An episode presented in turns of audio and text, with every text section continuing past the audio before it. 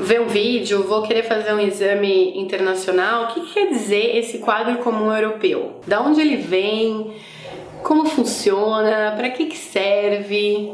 Quadro comum europeu, pessoal, é um jeito internacional, é um padrão de você nivelar falantes e ouvintes de diversos idiomas. Ele foi estabelecido, ele foi trazido para a prática, né? Foi é, trazido para vida real de pessoas que estão aprendendo idiomas. Recentemente, não é uma coisa muito antiga, mas termos de anos, né? Ele já tem décadas, mas ele não é assim desde sempre que o, o, inglês e que os outros idiomas existiram, ele existe, porque ele na verdade é um padrão que veio com a necessidade de você se nivelar e ser compreendido dentro desse nível no mundo todo. Então, se eu aprendo inglês aqui no Brasil, ou se eu aprendo italiano, se eu aprendo espanhol, como que eu vou saber que uma pessoa na Índia vai ter o mesmo nível que eu? Cada país poderia aplicar as coisas de maneira diferente, dar livros diferentes, ensinos diferentes. Então ele veio para meio que uniformizar e criar um padrão que é reconhecido no mundo inteiro. Ele é conhecido em inglês como Common European Framework of Reference. Em português ele é o quadro comum europeu e ele já foi utilizado, já foi aplicado em mais de 40 idiomas. Então ele não serve só para o inglês, mas se você for aprender o italiano, se for aprender o espanhol,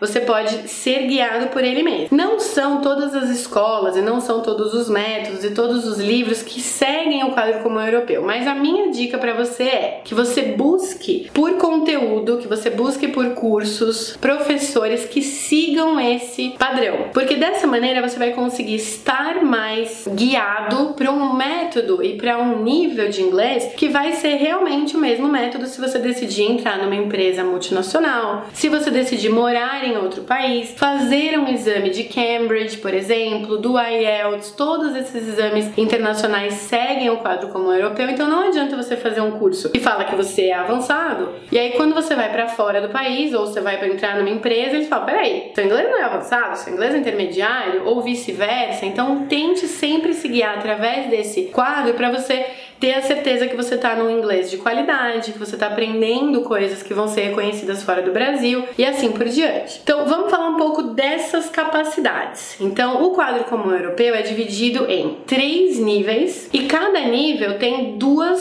subcategorias. Ele é dividido em dois. Então, na verdade, são seis níveis dentro do quadro comum europeu. E ele mede quão bem você consegue fazer coisas com o inglês ou com qualquer idioma, mas eu vou focar no inglês para esse vídeo, que é o que eu manjo, e quão bem você consegue receber o inglês. Então, quão bem você consegue produzir e quão bem você consegue entender. Então, essas habilidades, como eu falei, são divididas em seis níveis. Eu tenho o A, o B e o C, sendo que o A é o básico, o B é o intermediário e o C é o avançado. Só que não dá pra gente dividir somente de três maneiras o seu inglês. Se você que está estudando e se desenvolvendo, você sabe que é bem tênue essa diferença. Então a gente divide esse básico, esse intermediário esse avançado em dois: A1, A2, B1, B2 e C1, C2. Eu tô com a minha colinha aqui, eu peguei do quadro comum europeu, ele é um, um, documento grande, ele explica várias coisas, eu vou deixar o documento em inglês linkado aqui na descrição.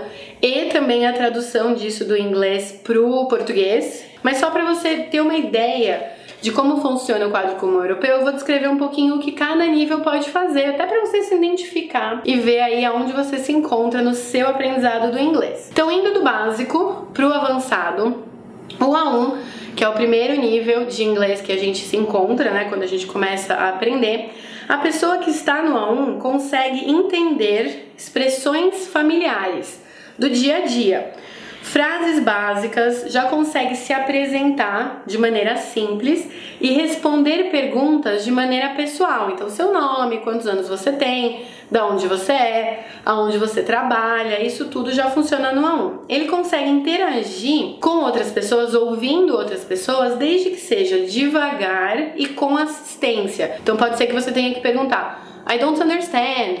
Can you repeat? Speak slowly. Então fala mais devagar. Essa pessoa que tem esse tipo de habilidade vai se encontrar dentro do nível A1. No A2, que já é o segundo momento aí do quadro comum europeu, você vai conseguir entender frases mais longas e expressões relacionadas a áreas que você já consegue se relacionar. Então a sua profissão, características básicas pessoais, cor do cabelo, roupa, é, descrição física, uh, coisas relacionadas a compras, então você comprar coisas, pedir coisas, a ver, coisas a ver com o seu emprego, o que você faz, o seu trabalho. Pessoas que estão no A2 já conseguem se comunicar de maneira simples, conseguem trocar uh, informações com outras pessoas que falam inglês, de maneira que você já recorra a, uma, a um conteúdo. Então, ah, eu já sei do que eu tô falando, eu já sei que eu já conheço isso. Dentro do A2, pessoal, a gente já começa a ter informações do passado. Então, as pessoas que já aprenderam, se você já aprendeu o Simple Past, o Past Continuous, falar do passado, do que você já aconteceu com você, você provavelmente está no A2. Passando para o intermediário, passando para o usuário mais independente do inglês, que eles chamam de independent user, a gente vai para o B1. A pessoa que está no comecinho do intermediário, no B1, já consegue se posicionar e dar opinião sobre assuntos familiares. Por exemplo, trabalho, a escola, lazer. Já consegue falar de viagem e se virar numa viagem, passar por uma imigração, entender estrangeiros, dar direção, né? Falar onde ficam as coisas, perguntar perguntar onde ficam as coisas, já consegue falar de experiências e eventos e sonhos. Então, qual a diferença? A gente já começa a falar de coisas mais abstratas, menos concretas, mas já ah, eu desejo um dia, eu gostaria, eu não pude. Então, coisas mais abstratas do inglês. No momento do B1 para o B2, a gente começa a introduzir o present perfect, que eu já falei bastante aqui no canal, que é um tempo verbal mais abstrato, que fala de experiências e de conteúdos mais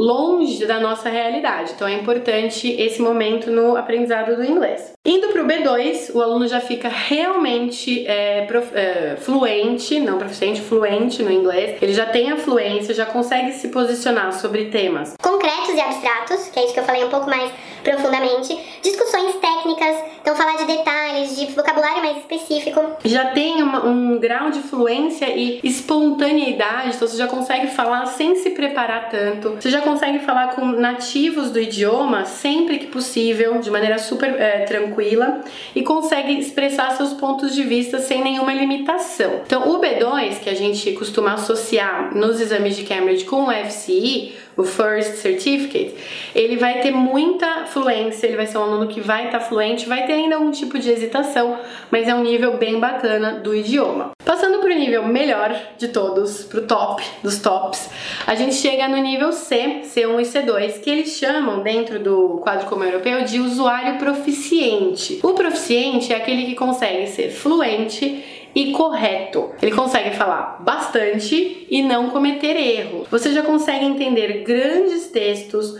textos exigentes do que você precisa entender de significado, significados implícitos, então aquelas coisas, sabe, pelo tom de voz da pessoa, você já entende se ele está sendo irônico, se ele está sendo engraçado, dramático. Já consegue se posicionar dentro de um ambiente social, acadêmico e profissional. Então já é realmente o aprendiz uh, avançado, a pessoa que está realmente estudando e tem um inglês avançado. E por último, top of the top, uh, o último nível de inglês, realmente o completo proficiente, é o nível C2. Ele é um, um usuário que ele já consegue se virar e, e dominar com facilidade qualquer tipo de contexto do inglês. Então, se eu estiver falando com uma senhorinha na rua, se eu estiver dando informação, se eu estiver falando com o presidente de uma empresa, o presidente do país, se eu estiver falando uma apresentação em público ou falando com os manos aí, o pessoal que é meu amigo, eu consigo falar com facilidade dentro do inglês, consigo dar apresentações coerentes e espontâneas e consegue entender as nuances do inglês, que eu acho que é isso que a gente tem como objetivo, de entender se ele está sendo verdadeiro, se ele está sendo dissimulado,